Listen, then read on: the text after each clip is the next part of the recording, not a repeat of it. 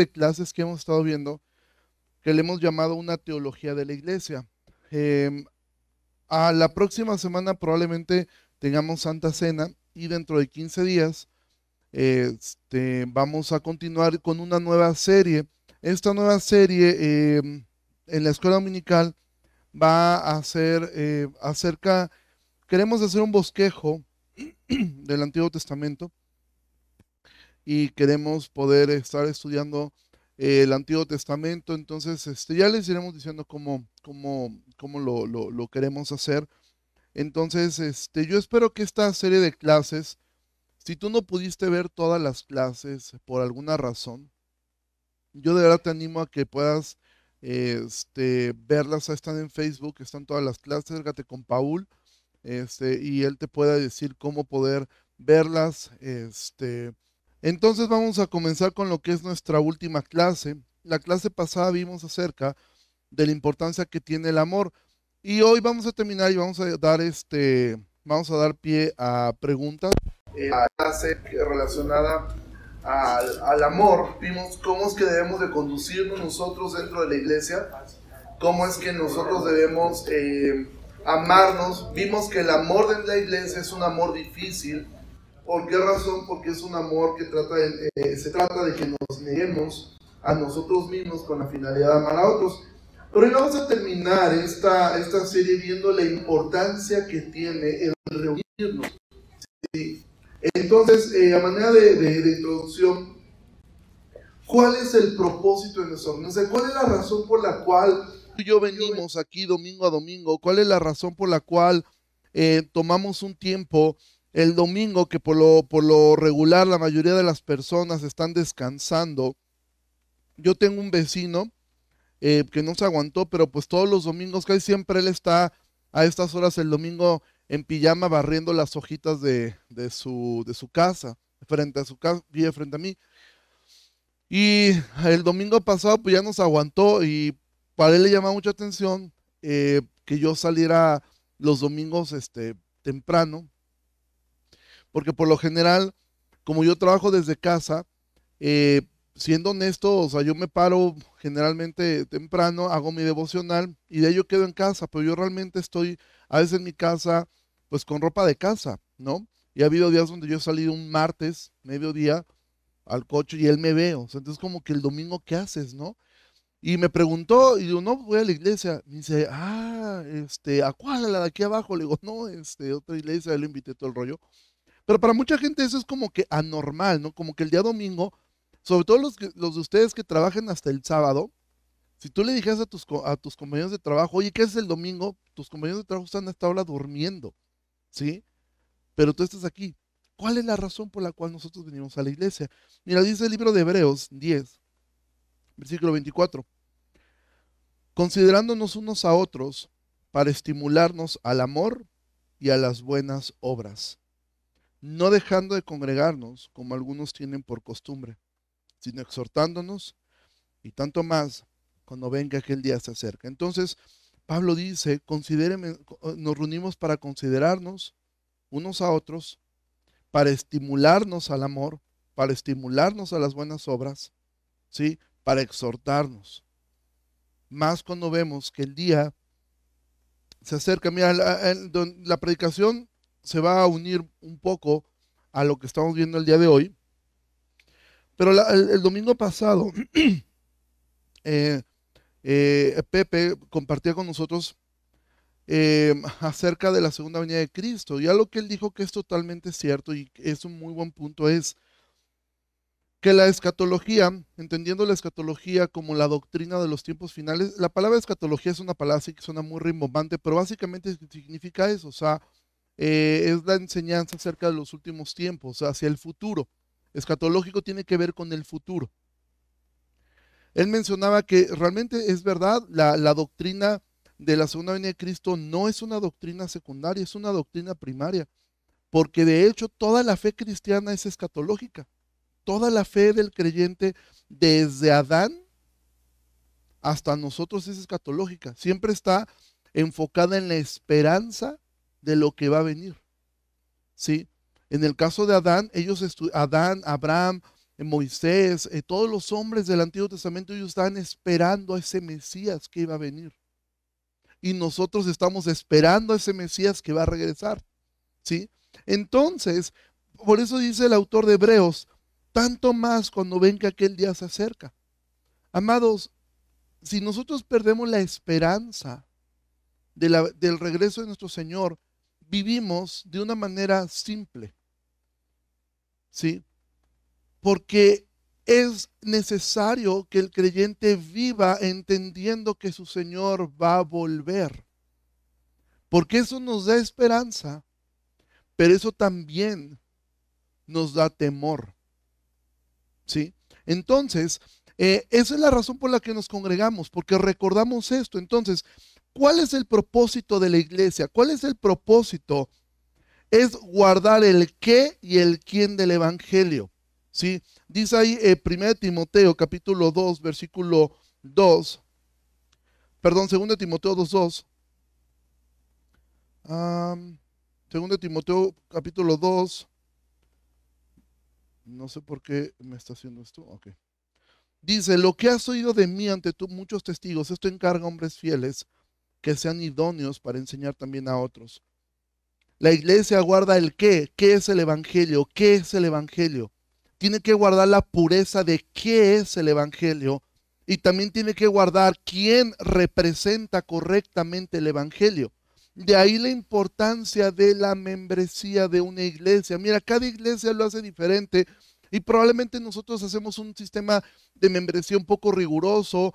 Hay otras iglesias que lo hacen un poco más sencillo. Hay iglesias que lo hacen aún más riguroso que nosotros. No es importante el cómo lo hace una iglesia. Lo importante es que tú estés dispuesto a sujetarte a la manera en que la iglesia local lo hace. ¿Por qué? Porque es la única forma en la cual nosotros podemos cuidar el quién y es la única forma en que tú puedes participar cuidando el qué del Evangelio. Si una persona que asista a la iglesia, pero nunca se ha comprometido con la iglesia, viene y nos dice a nosotros, hey, es que yo creo que esto está mal, yo creo que esto deberían de cambiarlo, con todo el amor y todo el respeto, yo lo escucho, pero no va a trascender su comentario. Pero si es un miembro de la iglesia y dice, yo estoy mirando esto, y tiene razón. La iglesia tiene que cuidar en conjunto que el qué del evangelio, pero a su vez la iglesia cuida, nos cuidamos entre nosotros en quién está representando bien el evangelio. Porque ese es el propósito eh, por el cual nosotros nos reunimos. ¿sí? Ahora, ojo con esto, el objetivo principal de la iglesia no es el gran mandamiento, no es la gran comisión. ¿Sí? A muchas veces te preguntan, ¿y por qué existe la iglesia para alcanzar a otros? No es, sí, es una razón. Es la misión de la iglesia, pero no es el propósito principal de la iglesia. Esta frase me encanta de John Piper. Él dice, las misiones existen porque la adoración no se lleva a cabo. ¿Sabes por qué razón eh, nosotros eh, oramos por los misioneros, oramos por las personas eh, de evangelizar? ¿Por qué lo hacemos?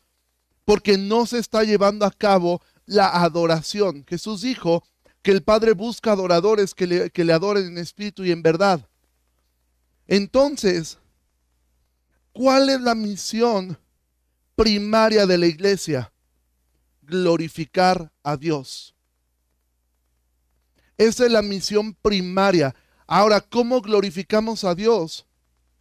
Cuidando el qué del Evangelio cuidando quién representa el Evangelio, glorificamos a Dios, predicándole a otras personas. Pero la razón principal de la iglesia es glorificar a Dios y llevar a otros a que glorifiquen a Dios también, con su vida, con su testimonio, con su forma de vivir. Esa es la razón primaria de la iglesia. Ahora, ¿qué implicaciones tienen? Primero, nuestras reuniones están diseñadas por Dios. Existen dos principios eh, para una iglesia en cómo lleva su liturgia, cómo llevan sus reuniones. Está lo que se conoce como el principio regulador y el principio normativo. Ahora, no voy a meterme mucho en esto, pero básicamente es esto. El principio regulador es que la Biblia, la iglesia hace sus actividades reguladas por lo que la Biblia le indica. Solamente. Y el principio normativo es, podemos hacer todo a menos que la, Biblia expresamente diga, no lo hagas. ¿Sí? Ahora, ¿cuál es el peligro del principio normativo?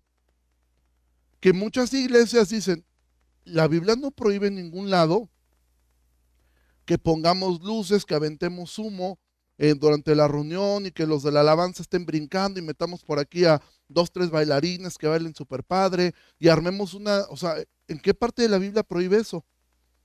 No. Entonces ellos toman el principio normativo, es decir, si la Biblia no me lo prohíbe, lo puedo hacer, pero si entramos a ese punto, pues un día aquí podemos, y hay iglesias que lo hacen, ¿eh? eh yo conocí eh, una iglesia, no, no en vivo, sino vi un video que un amigo fue, una iglesia en Estados Unidos donde su membresía estaba decayendo mucho, una iglesia muy grande, y entonces al pastor se le ocurrió una muy buena idea. En todas las butacas, es una iglesia primermundista, todas las butacas de entrada tenían así una entradita para poner tus audífonos. Y tú puedes elegir qué tipo de música escuchar. Entonces tú traes ganas de escuchar este, pues a los hermanos de Queen, pues tú te ponías a Queen, ¿no? Y después de eso, antes de la reunión subió un estandopero a hacer un, un pequeño performance de 10 minutos de stand-up, donde toda la gente se ría, digo, sin caer en ni nada lépero ni nada, eh, simplemente para hacer reír a la gente como para ponerlas en ambiente. Ahora, yo te pregunto, ¿en dónde la Biblia prohíbe eso?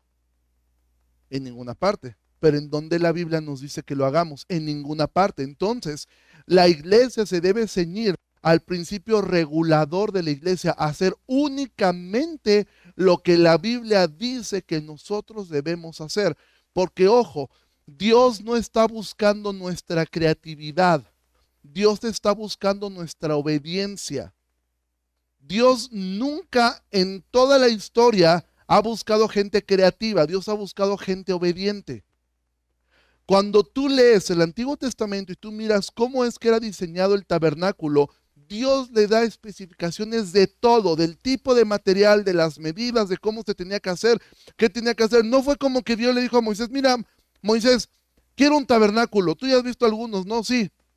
Haz uno bonito, échenle ganas, piénsenle, imagínense algo, este, imagínense cosas, cosas padres, ¿no? Y échenle ganas. No. Dios dijo exactamente cómo. Ahora, ¿cómo podemos nosotros bíblicamente decir que el principio regulador es bíblico y el normativo no lo es? Con el ejemplo de los hijos de Aarón. Dios había dicho cómo tenía que ser hecho el incienso. Dios reguló la forma en que el incienso tenía que ser hecho.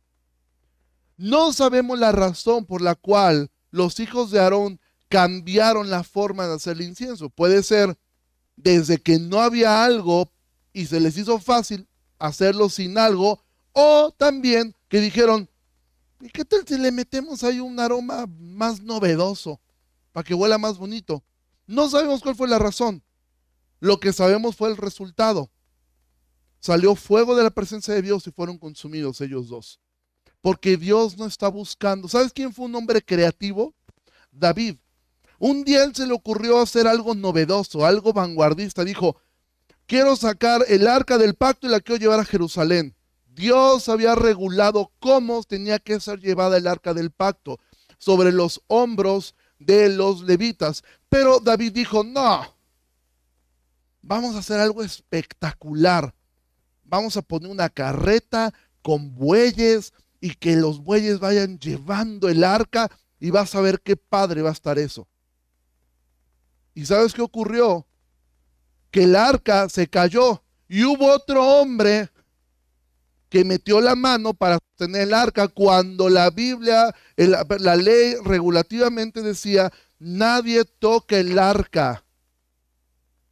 Pero como dijera Arceus Sproul, este hombre pensó que su mano era más limpia que el suelo y prefirió ser creativo a ser obediente. Y el resultado fue que el espectáculo de David terminó con un hombre muerto y con una catástrofe. La siguiente vez que David lleva el arca, la lleva como Dios manda, no como él se le ocurrió. ¿Sí me explico? Entonces la iglesia, la gente dice, es que la, música está como muy aburrida, es que yo de la iglesia venía, pues ahí estaba como que con más power la música. Em, nada más estamos viendo un libro, Claudio se tarda un chorro con Primera de Pedro, o sea, todavía no la acaba, o sea, y es como que gente piensa, es que, ¿por qué lo hacemos como lo hacemos? Bueno, lo hacemos primero, ¿qué es lo que la vida nos manda hacer? Y ahí están las citas, tú las puedes buscar para que no, eh, no nos va a dar tiempo. Primera cosa, la iglesia debe orar, ¿sí? digo, esto es un exhorto para nosotros mismos, ¿eh? porque esto es algo que a nosotros nos falta hacer. Sea, sí oramos, tenemos un tiempo de oración, pero siendo honestos, nuestra oración corporativa como iglesia se reduce prácticamente como la vida de oración de algunos, que su vida de oración se reduce a orar por los alimentos.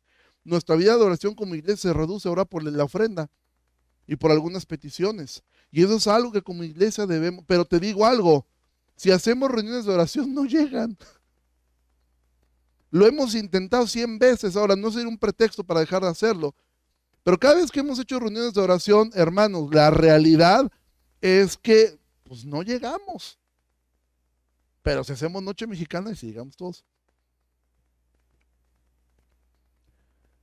Pero orar es parte de lo que la Biblia nos ordena como iglesia hacer. Segundo, leer la escritura. Esto es algo que evidentemente hacemos, pero que también deberíamos ser un poco más intencionales en cómo hacerlo. A mí me gusta mucho en la IBCJ, allá en Santo Domingo, ellos tienen, y muchas iglesias tienen esa práctica, ellos tienen un momento donde leen eh, un capítulo de la Biblia, toda la iglesia lo lee. Y ahí van cada domingo, capítulo, capítulo, y su jefe Michelin dice, ese momento de lectura es el único momento perfecto en la iglesia. Es el único momento donde la palabra de Dios es expuesta perfectamente. Porque es un momento, sabes que los cantos que cantamos pueden contener algunos errores, a veces minúsculos que se nos escapen, doctrinales. En la predicación siempre van a haber cosas que nos vamos a equivocar, pero cuando leemos la palabra de Dios, ahí no hay error. ese es un momento de perfección total. Tercer cosa que nos manda, escuchar la predicación. ¿Sí? Esto evidentemente sí lo hacemos aquí en la iglesia. Pero ojo, amados, ¿cómo escucha la predicación? O sea, realmente ponemos atención. Realmente si alguien te preguntara el día lunes de qué se predicó ayer en tu iglesia, tú podrías responder. O responderías, pues habló de, pues de Dios. Pues es lo que esperamos, ¿no? Otra cosa, bautizar, también es algo que nosotros hacemos dentro de la iglesia. Tener la cena del Señor, también lo hacemos. Y cantar. Todos los textos que tú ves ahí son textos que nos mandan a hacer esto. Son los, ese es el principio regulador de la iglesia. Lo que nosotros estamos llamados a hacer cada que nosotros nos reunimos en la iglesia. Esto es lo que cada uno de nosotros debemos hacer. Entonces, mira, simplemente quiero leer eh, en, eh, cantar eh, de, en Hebreos 13, 15, dice, así que ofrezcamos siempre a Dios por medio de él sacrificio de alabanza, es decir, fruto de labios que confiesen su nombre. Amados, cantar es importante. Es un mandamiento. No es optativo. Si tú quieres aplaudir o no tienes la costumbre de aplaudir, no pasa nada. No es algo que la Biblia nos ordena hacer. ¿Nos anima a hacerlo? Sí, dice la Biblia, pueblos todos, batir las manos, alabar a Dios con voz de júbilo. Eh, no es algo malo, tampoco es algo que estemos ordenados a hacer, ¿sí? Pero cantar sí. Es que dices, yo canto muy feo, no te preocupes, yo también canto horrible, pero hay que cantar, ¿sí? Es un mandamiento cantar. Y ofrendar evidentemente. Entonces nosotros a veces tendemos a darle mayor importancia a unas cosas que a otras. Pero la Biblia nos habla que esto es el diseño de Dios para una reunión corporativa. Esto es lo que Dios diseñó. Y estas cosas deben suceder cada que nosotros nos reunimos. Nosotros tenemos la costumbre de hacer la cena del Señor una vez al mes. Y lo hacemos realmente por un, por un respeto, aunque también cabría la posibilidad de hacerlo como otras iglesias lo hacen, que lo hacen cada ocho días. Eh, nosotros, yo considero que una iglesia que tiene la cena del Señor cada ocho días es una iglesia que debe ser ya muy madura para cada ocho días estar totalmente mentalizado de la importancia que tiene la cena del Señor. Eh, nosotros creo que estamos pues creciendo en eso, pero creo que ahora mismo es bueno hacerlo una vez al mes para no perder la reverencia y la importancia que tiene la cena del Señor. Ok, ahora vamos a dar tres motivos para limitar nuestros servicios únicamente a estas cosas. O sea, no hacer nada más de lo que está aquí, aunque funcionara. Primero, no tenemos ninguna autorización para atar la conciencia de un cristiano donde la escritura no lo hace. Dice el libro de Hebreos 10 en el versículo 25. Dice, y consideremos unos a otros para estimularnos el amor, buenas obras, no dejando de congregarnos como algunos tienen por costumbre. Es decir, la Biblia nos habla acerca de un día de reunión. Ahora es importante, si tú asistes a un grupo pequeño, sí, te animamos a hacerlo. Es importante que tú vayas a las reuniones de, de matrimonios, sí, y te animamos a hacerlo. Es importante que tú vayas a una reunión de mujeres que se, hace, sí, y te animamos a hacerlo, pero no es un mandamiento. ¿sí? Nosotros como iglesia no podemos poner una, una ley donde la Biblia no la pone. Entonces te animaremos, te, te, exhortaremos, te invitaremos y haremos todo lo posible porque tú asistas a reuniones fuera de, del domingo. Porque es bueno, eso ayuda a, a, la comunión, ayuda a la convivencia, ayuda a amarnos a unos a otros, pero no son mandamientos. ¿Sí? El mandato es reunirte el día domingo. Es un mandamiento. No dejes de congregarte. Entonces, amados, el domingo no es optativo. Y a mí me... Eh, eh, bueno, lo voy a decir, todavía falta un poco de tiempo, pero lo voy a decir. Mira, este domingo cae el 25 de diciembre, va a caer en domingo. Tú has visto la forma en que nosotros estamos predicando. Entonces yo de curioso me puse a ver, así, bueno, ¿a quién le va a tocar predicar el 25 de diciembre? Providencialmente, coincidentemente, me toca a mí, ¿sí? Si no movemos para nada. Algo que cada año que me toca predicar, porque es la segunda vez que cae un 25 de diciembre en domingo, es esto. Amados, sería lo más absurdo del mundo que tú faltes a la iglesia el día 25 de diciembre. O sea, sería totalmente absurdo que lo que se festeja es el nacimiento de Cristo y tú lo festejes quedándote en casa a comer recalentado con tu familia. O sea, sería lo más absurdo. O sea, si alguien te pregunta, ¿y por qué estamos aquí? Ah, porque estamos festejando al nacimiento del Señor. Ya sabemos que no nació el 25 de diciembre, pero es el día que recordamos eso. O sea, eh, o sea, hay días, mira, el domingo de resurrección y cuando cae en 25 de diciembre eh, eh, es lo más absurdo. Hubo una ocasión, y eso a mí me llamó tanto atención porque yo vi el mensaje, donde el pastor Sugel hubo un domingo de resurrección y pues son vacaciones, Semana Santa. Sube el pastor Sugel a predicar y dice, ¿cuántos nos están visitando por vacaciones? Y pues un montón de gente levantó la mano. Dice, con todo amor hermano les digo, ¿Qué hacen aquí y no en sus iglesias locales en un día tan importante como lo es el domingo de resurrección? Siéntanse bienvenidos a la iglesia.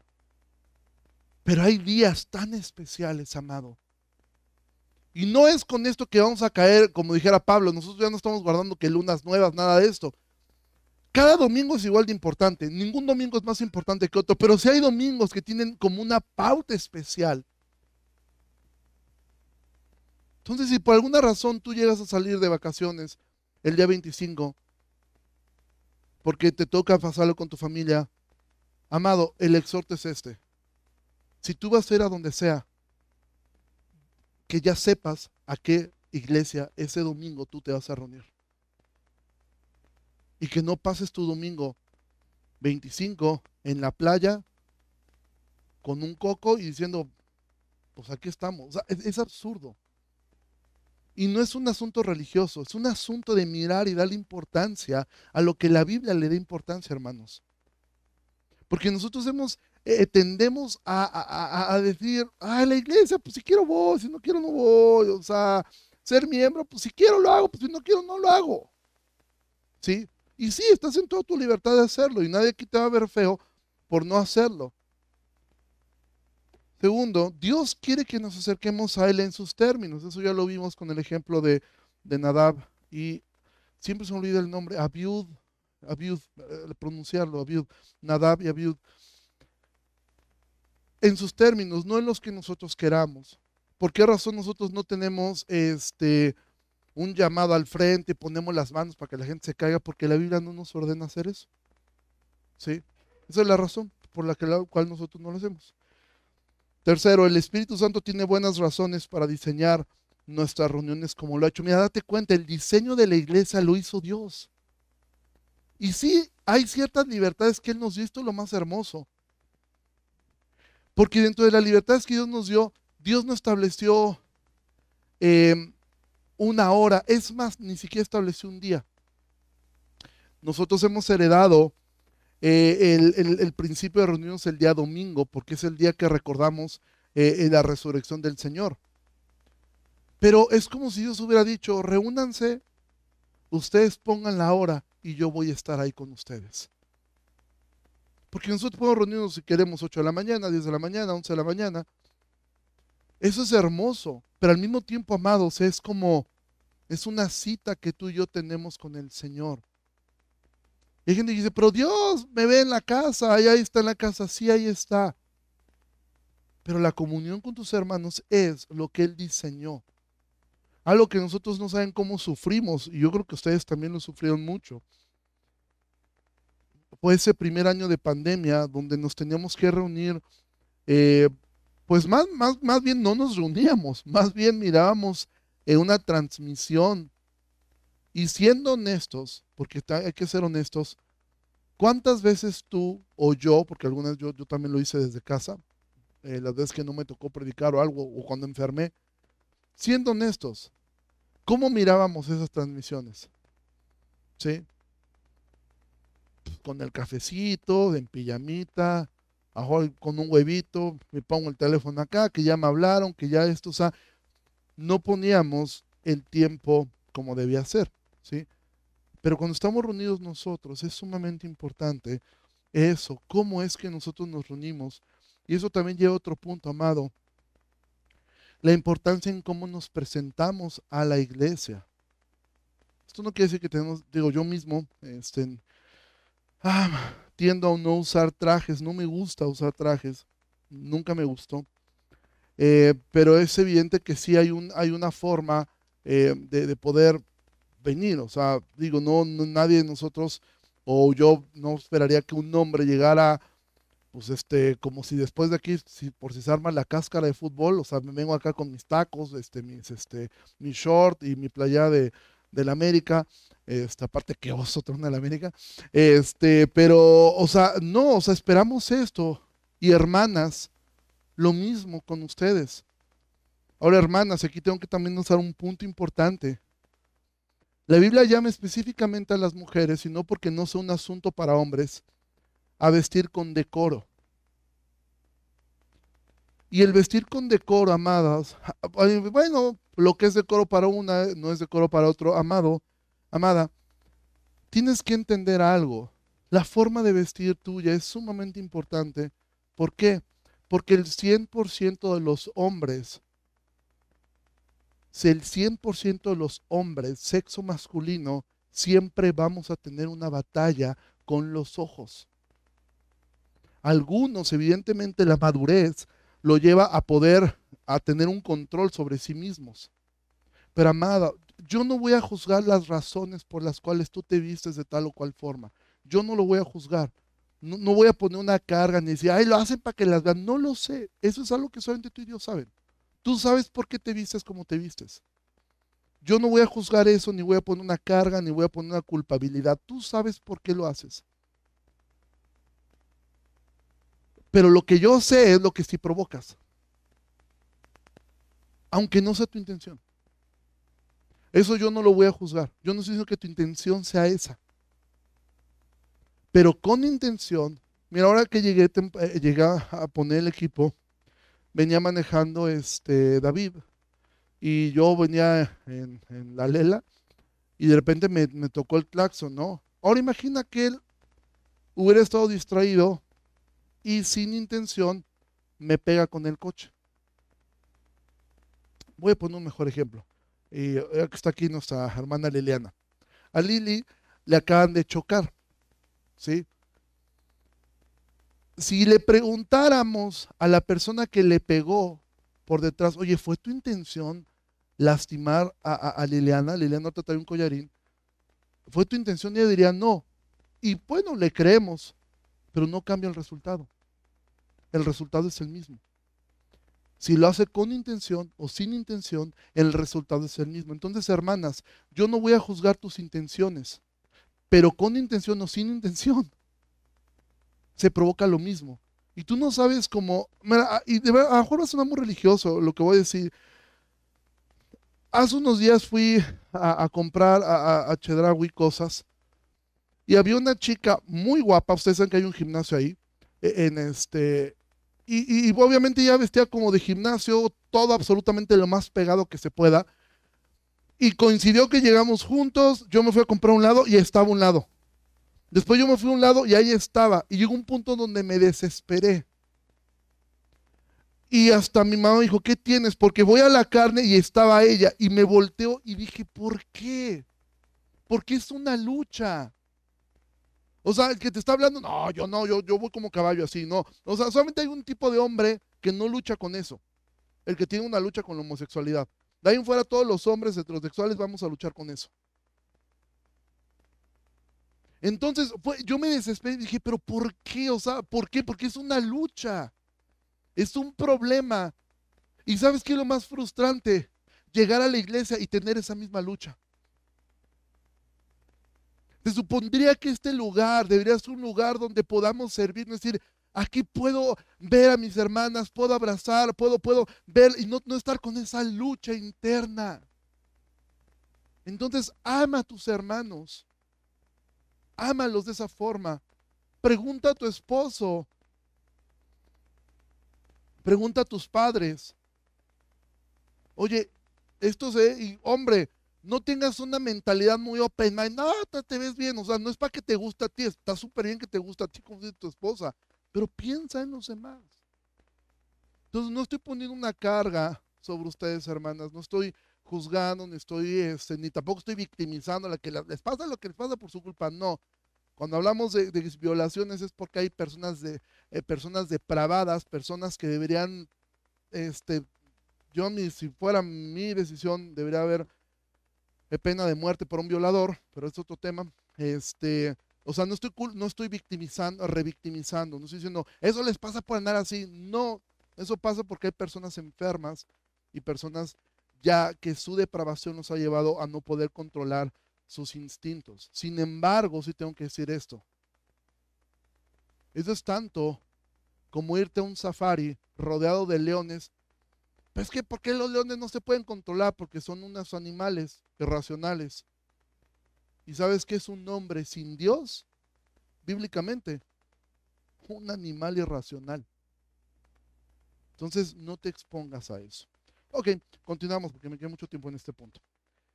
Hay propósitos especiales en nuestra adoración. Sí, las características de, la, adoramos a Dios porque es una respuesta a Dios mismo. Recuerda, adoración nos estamos refiriendo a todo lo que vimos.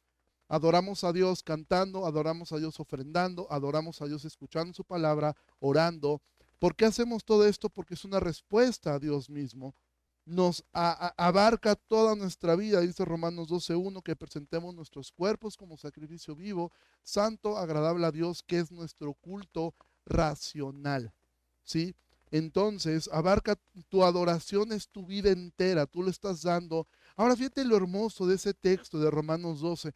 Pablo dice, les ruego. Es un ruego de Pablo. Un ruego de Pablo, es decir, les ruego por las misericordias de Dios. Y si ya se te olvidan sus misericordias, obliga a tu alma que recuerde esas misericordias. Pablo, ¿a qué misericordia se acaba de referir? A todo lo que ha hablado desde el capítulo 1 hasta el capítulo 8. Esa misericordia de haberte justificado, esa misericordia de haberte dado fe, esa misericordia de haberte eh, eh, pasado de muerta a vida, esa misericordia de amarte. Pablo dice, les ruego por las misericordias de Dios que presenten sus cuerpos, todo su ser, como un sacrificio vivo.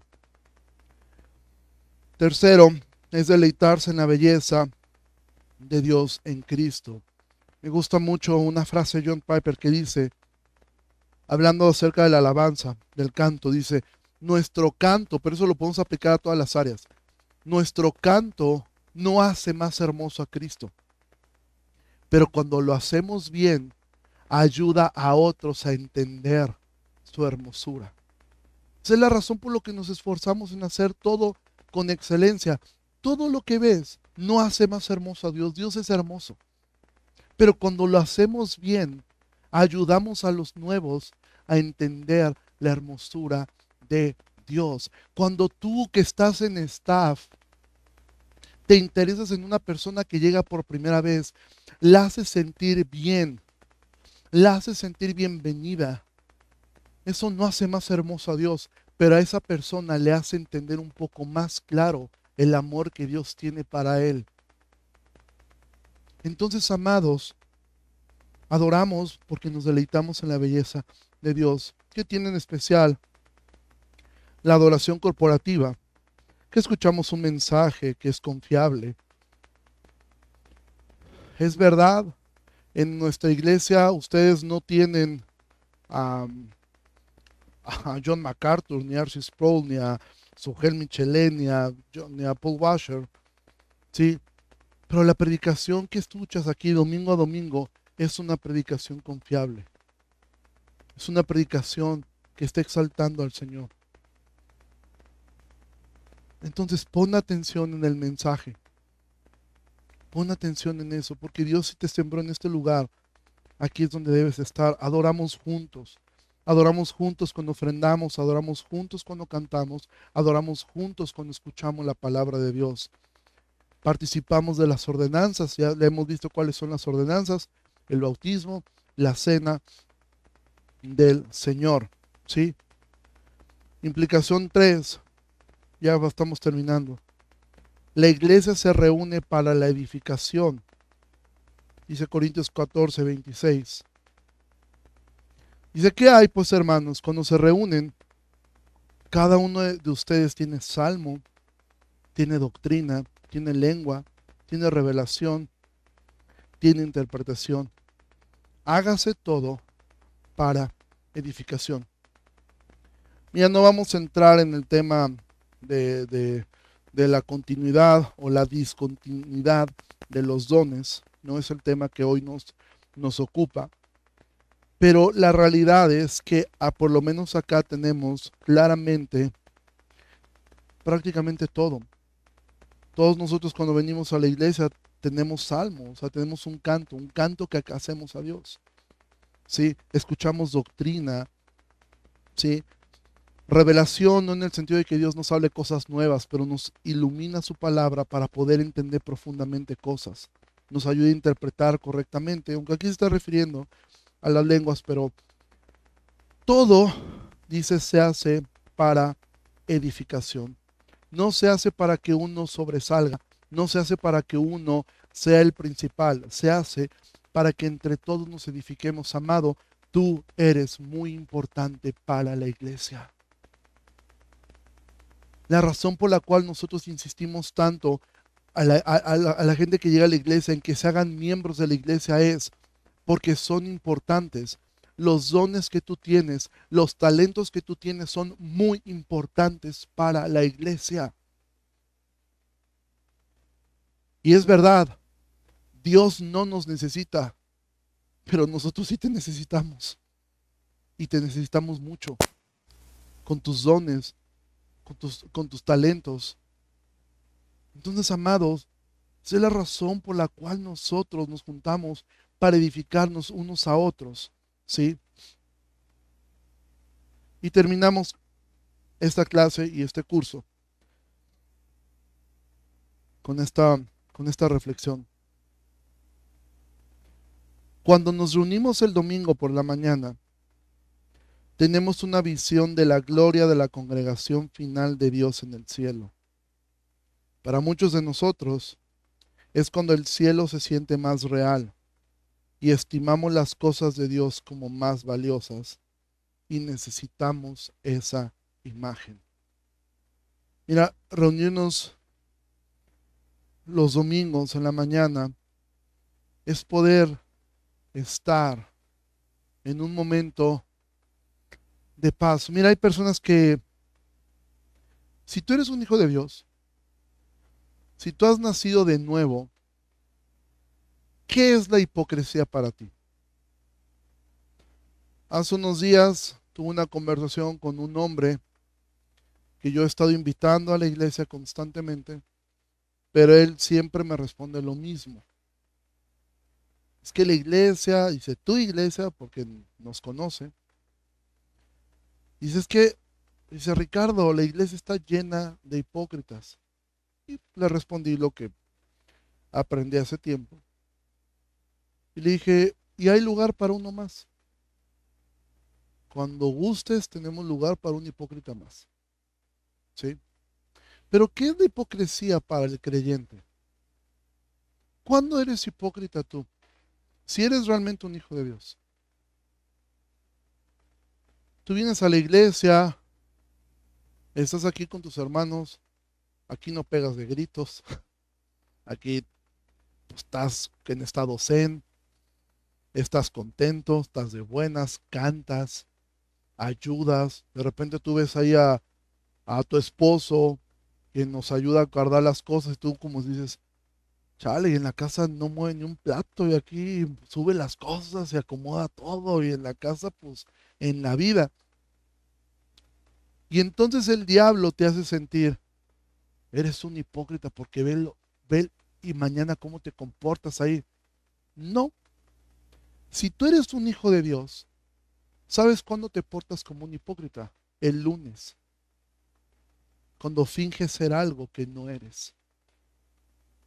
Porque tú eres un hijo de Dios, comprado por la sangre de Cristo. Y Dios te ha sentado en los lugares celestiales. Eres coheredero juntamente con Cristo de todas las cosas. Y cuando el Señor regrese, viene por ti, no por tus compañeros de trabajo. Y no es por obras que eres salvo, eres salvo por gracia. Entonces, ¿cuándo te portas como una persona falsa? Mira, estamos viendo una serie y en uno de los capítulos, la que es la princesa se viste como, como el pueblo, porque quiere convivir con el pueblo. Entonces en la serie sale ella y vestida como, como, como una persona pobre, sale toda andrajosa para poderse confundir. ¿Cuándo es que ella es falsa? ¿Cuando, está cuando estaba eh, en el palacio o cuando está allá afuera? ¿Cuál es su naturaleza falsa? cuando se viste de lo que no es. Por eso es que el padre recibe al hijo pródigo y lo vuelve a vestir de lo que es, porque él nunca dejó de ser su hijo.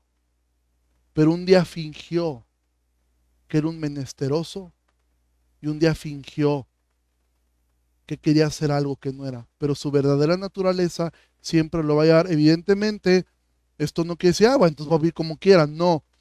Tardo o temprano el Señor, si tú estás viviendo una vida doble, un día el Señor te va a disciplinar y te va a traer de regreso a casa. Y es mejor que tú caigas sobre la roca, es decir, que tú te arrepientas y expongas tus debilidades para que tus hermanos te ayudemos. Eso significa, imagina que este, esto fuera un acantilado y allá abajo hay rocas, rocas grandes, rocas filosas. Jesús lo que dijo, es mejor caer sobre la roca. Sí, te va a doler, exponer tu pecado te va a doler, va a ser vergonzoso. Pero Jesús dijo, es mejor que tú caigas sobre la roca a que la roca te caiga encima y te hace polvo. Es mejor que tú te expongas a que el Señor lo haga. Porque si eres su hijo, créeme que Dios lo va a hacer. Dios lo va a hacer. Porque te ama tanto que no va a permitir que te pierdas. Y si tiene que salvarte, y si tiene que salvar a una nación, Dios va a hacer lo que tenga que hacer para salvarte. Y entonces la iglesia, amados, es un pequeño vistazo o debería ser un pequeño vistazo de lo que va a ser la eternidad en el cielo. Porque te digo algo, con esta gente que ves aquí, es con la gente que estarás toda la eternidad. Y si quieres estar con tus familiares, predícales el Evangelio. Porque tu tío, tu tía, tu primo, tu tal, todos ellos, si no conocen al Señor, no participarán de la eternidad. Entonces esta es nuestra oportunidad para poderlo hacer. Y veamos la iglesia como eso, un pedazo de cielo en el cual podemos convivir entre nosotros. Y con eso terminamos esta clase y con eso terminamos esta serie de clases de, de la teología de la iglesia.